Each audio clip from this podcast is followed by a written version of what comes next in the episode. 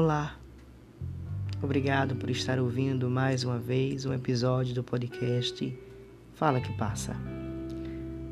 Ladine, eu fico muito feliz por você estar aqui mais uma vez. Oficialmente, desejo a você uma boa madrugada, ou um bom dia, uma boa tarde, uma boa noite. Em qualquer horário, em qualquer turno, que você tenha um bom momento. Desejo para você as mais reais e belas energias. Bem, no episódio de hoje eu quero gravar para vocês um texto que gosto muito. Gosto tanto desse texto que tenho impresso na minha mesa. Ocupou apenas uma lauda da minha folha. Um texto escrito por Carl Sagan um astrônomo e cientista americano.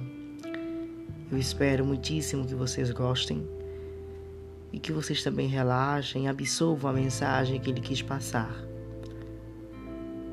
E eu espero que você realmente esteja gostando do projeto do podcast e fique calmo, que dentro de alguns momentos, de alguns dias, estarei trazendo para vocês uma conversa, um debate sobre um assunto que vai envolver a todos. Mas por enquanto, escute apenas estes monólogos. Sem mais delongas, fique com o podcast.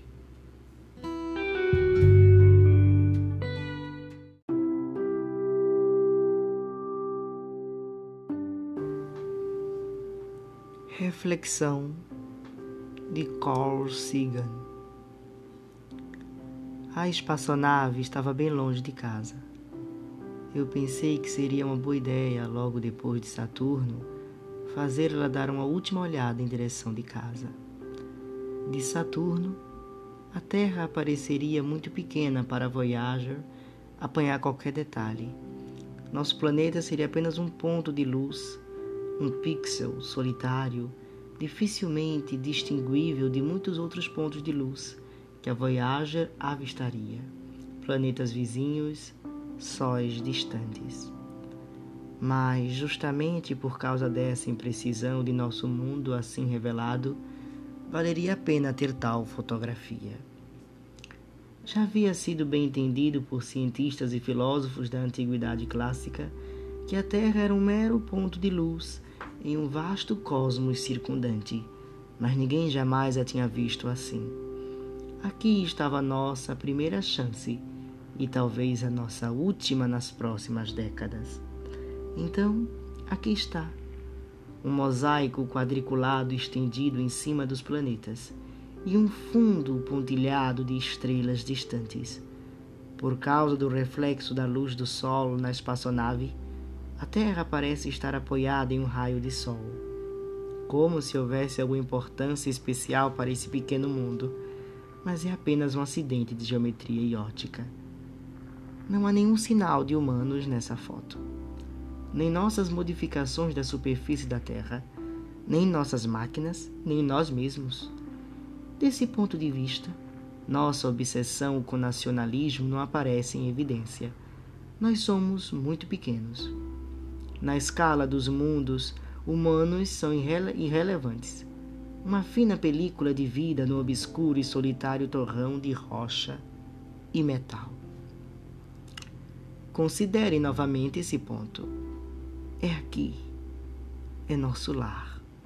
Somos nós.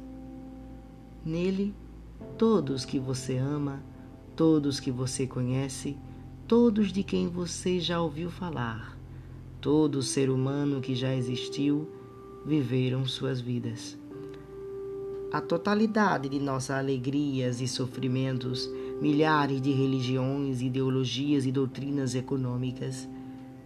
Cada caçador e saqueador, cada herói e covarde, cada criador e destruidor da civilização, cada rei e plebeu, cada casal apaixonado, cada mãe e pai, cada criança esperançosa, inventores e exploradores, cada educador, cada político corrupto, cada superstar, cada líder supremo, cada santo e pecador na história da nossa espécie viveu ali, em um grão de poeira suspenso em um raio de sol.